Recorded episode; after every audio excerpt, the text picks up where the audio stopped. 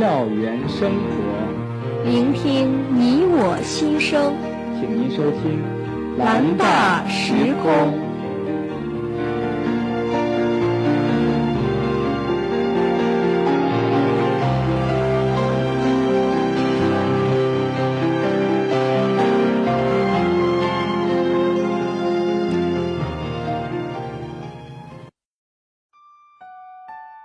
世事终须磨砺，芬芳自出严寒。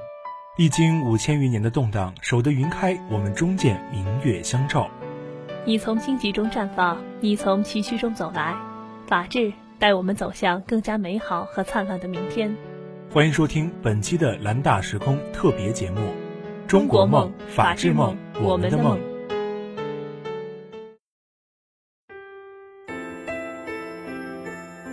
宋月。不知不觉，双十一已经过去好久了。你当天在淘宝上抢购的一大批特价商品，相信都已经拿在手中了吧？这是当然的，司令师傅。不过那几天取快递的场景，我还是历历在目啊。这样壮观的场面，足以见得我们蓝大学子为阿里巴巴今年双十一当天九百一十二亿的交易额贡献不小呢。没错。不过近日的另一项数据统计也吸引了我的注意。据一家福建媒体的报道。当地退货量已经达到了一天总快递量的两成，看来这一时冲动确实还是要付出一定代价的。不过，我们应该感到庆幸的是，新修订的消费者权益保护法颁布后，网络购物七天内可以无理由退货等条款的实施，为消费者网购维权提供了法律支撑，相当于给予消费者一个后悔权。不过，法律同时也规定了，要是消费者恶意消费。或者商品影响到了再次销售，商家有权拒绝退货，这也给商家一个通过法律途径维护自己合法权益的渠道。那么，我们身边的同学们在这次的双十一期间又有怎样特殊的经历呢？我是河院核化工张全，双十一期间我网购了件衣服，但是到十一月二十六号，他告诉我还没有发货，说由于这批衣服厂家做坏了。他告诉我，如果要继续等，要等到下个月月末，但是店家会返三十块钱现金。还有一个选择是，我可以直接退货，然后任何理由都行，然后我就选择了退货。我是二零一四级新闻与传播学院的，然后在双十一的时候，我在淘宝网上买了一根苹果的数据线，买的时候它是二十块钱原价，然后双十一的时候打折就十五块钱，我就买了，结果。用了没多久，它就应该是里面的线断掉了，不太能充电了。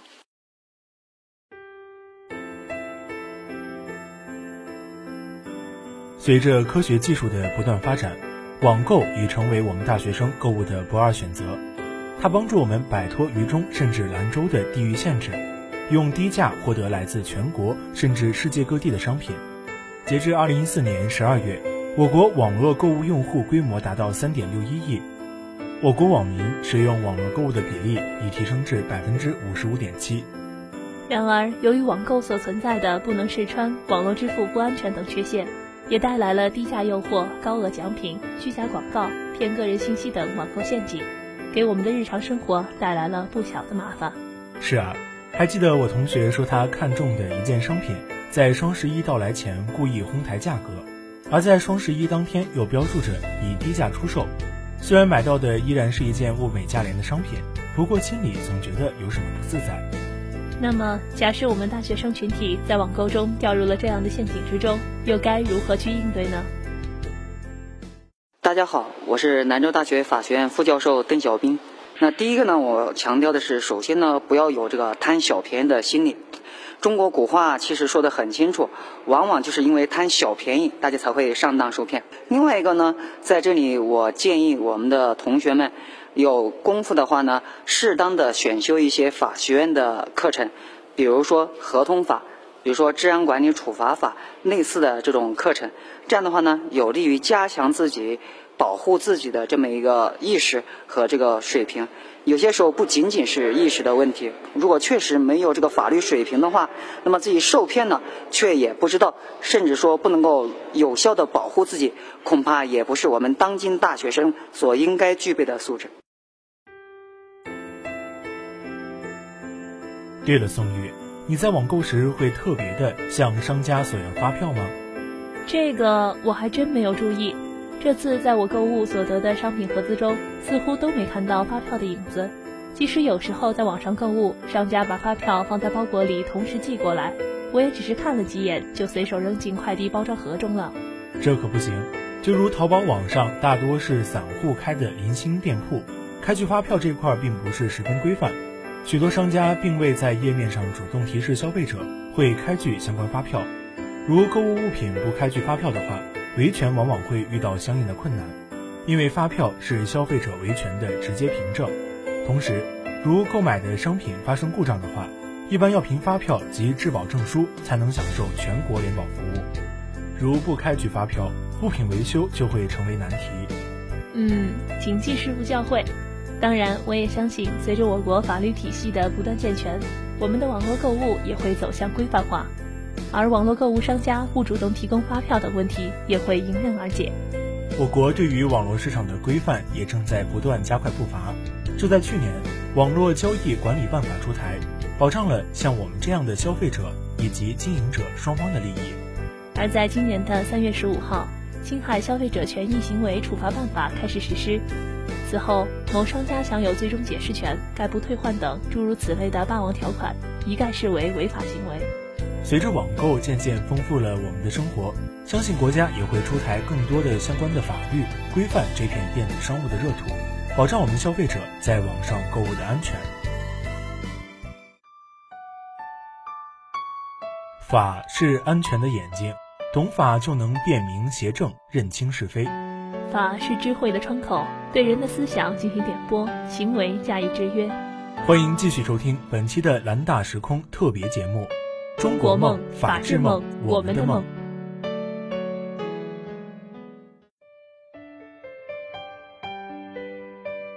如果说在网上购物时发生纠纷，还可以和商家协商沟通的话，那么在手机上经常看到的诈骗短信和骚扰电话。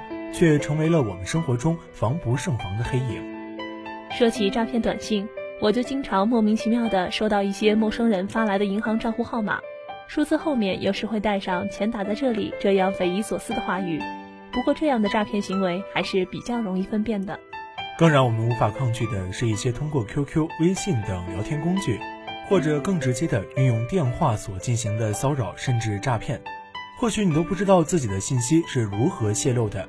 就接到了来自某些教育培训机构的推销信息，更有严重的是把这些个人信息作为向我们父母进行诈骗的工具。是啊，前不久就在安徽宣城，一位上大学的女儿通过 QQ 说要参加哈佛大学的培训班，需交学费三万元。信以为真的家长汇款后，才发现这是一场骗局。幸好警方经过几个月的侦查，终于抓住了凶手。宋玉，你说的这件事确实是挺惊险的。不过，个人信息的泄露常常就在我们的不经意之中。有时，我们收到微信朋友圈中的一些图片、一些文字，也许就告诉了有心之人我们的一些个人信息。有句古话说得好：“防患于未然。”到底我们的哪些信息算作是我们的隐私范围？面对侵犯隐私的行为，我们大学生又能做些什么呢？针对隐私这个问题，我们请到了南京大学的陈唐发教授。结合法律谈谈他的看。法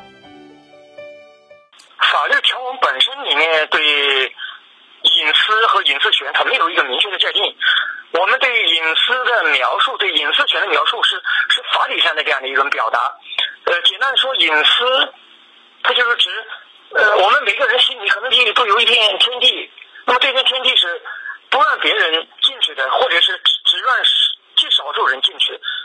那么怎么样来保护？我觉得是这样的，就是不要在网上面晒一些个人的呃一些信息，呃，另外还有不要把一些重要的一些这个证件呃这些信息轻易的拍照上网，或者是提供，比如说个人的身份证信息，不要轻易的提供在互联网上提供。特别重要的就是我们可能都通过一些微信啊，跟一些陌生人交往，这样觉有一种神秘感。那么跟陌生人交往的时候。千万不不要把自己的一些相关的一些重要的个人信息，呃，告诉对方，因为你没办法了解他的。呃，怎么样尊重？我个人觉得，就是同学之间，同宿舍同学之间，可能对于他人呃特有的一些家庭情况了解的比较多一些，宿舍里经常聊天。这个同学可能他自己有特有的成长经历，可能他不愿意告诉别人，但是他在宿舍里可能会聊到，难免同学之间相互了解的透些。但是这样的一些东西在宿舍里面了解到的这样一些东西，呃，不可以这个善意的或者恶意的上传到网络上面去。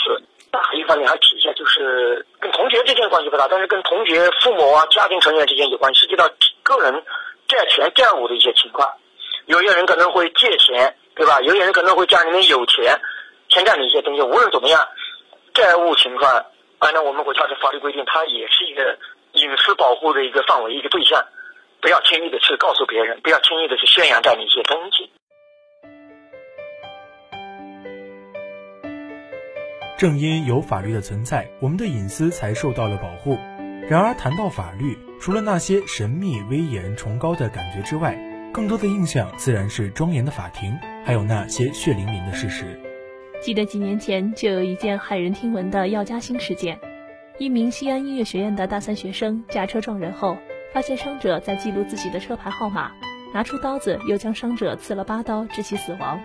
最终因犯故意杀人罪被判处死刑，剥夺政治权利终身。其实生活中这样或大或小的事例还有很多，倘若这些大学生能够多掌握些法律知识，遇事更加冷静和理性些，相信这样的悲剧是能够避免的。在法治的蓝天下，我们从一群羽毛未丰富的小鸟，逐渐变成一群正准备腾飞的雄鹰。正与邪，善与恶，真与假，美与丑，人心的光辉与丑恶交织在一起。法律给我们带来成长的勇气。欢迎继续收听本期的蓝大时空特别节目《中国梦，法治梦，我们的梦》。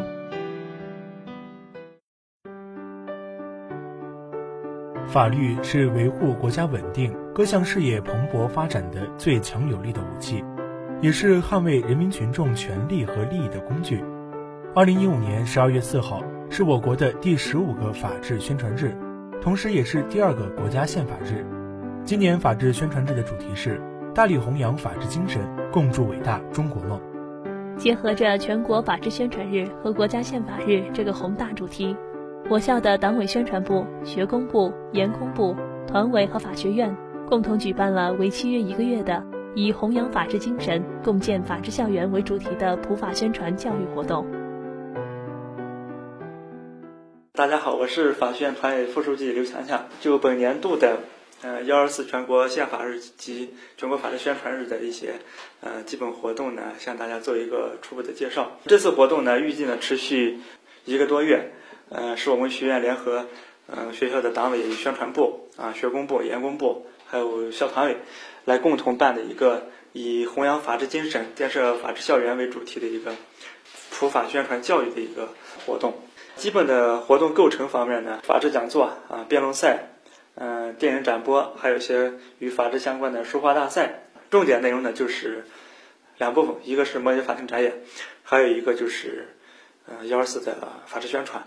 在今年的全国宪法日和法治宣传日啊，就是幺一十二月四日当天呢，活动安排可能会比较多啊。最主要的就是法律辩论赛的决赛、模拟法庭的展演，还有我们组织学生去嗯校内外，尤其是走进社区去开展啊法治宣传和法治教育。呃，我是咱们兰州大学马克思主义学院的蔡文成，也是我们兰大学的学工部的副部长。那么这一次活动呢，我们的主要的目标呢，就是要让全校师生呢，呃，去了解、认识我们现在依法治国这个国家战略的重大意义，推动我们的法治和宪法精神呢，深入我们广大师生的心目中，凝聚起我们校园内外呢，崇尚宪法、力行法治的共识。现在呢，我们处在这样一个全国。依法治国的这样一个历史性的关键时刻，我们学校呢要推进综合改革，依法治校。呃，对我们广大青年学生来说，我们作为现代公民，学习遵守法律，包括了我们呃培养法治精神，都是我们义不容辞的责任，也是现代公民的基本要求。所以我觉得这个活动呢，不论是对我们的普及法律知识，我们学生的思想政治教育，包括我们大学生的成长成才，校园法治文化氛围，都会起到了非常有意义的推动。对了，宋玉，你还记得我们大一所学的一门叫做思修的课程吗？当然记得了，司令师傅。我们习惯了用思修来简称这门课，其实这门课程的全称是思想道德修养与法律基础。它是除了需专业学习相关知识的本科生外，大学生学习法律知识的一项重要途径。如果细细读过我们手中的这本教材，就会发现书中大到我国宪法所确立的基本原则和制度。以及中国特色社会主义法律体系，小到公共生活、职业生活，甚至家庭、婚姻生活中的各种法律与规范，都有具体而微的阐释。也许在这本书中，我们所学习到的那些法律知识都是看不见、摸不着的。或许这些知识不是全部都会有用武之地，可是等以后踏上社会，遇到矛盾与纠纷的时候，它将成为我们第一时间最强大的武器，来维护和保障我们的合法权益。即将踏入社会的我们，也将被各种法律条文所环绕。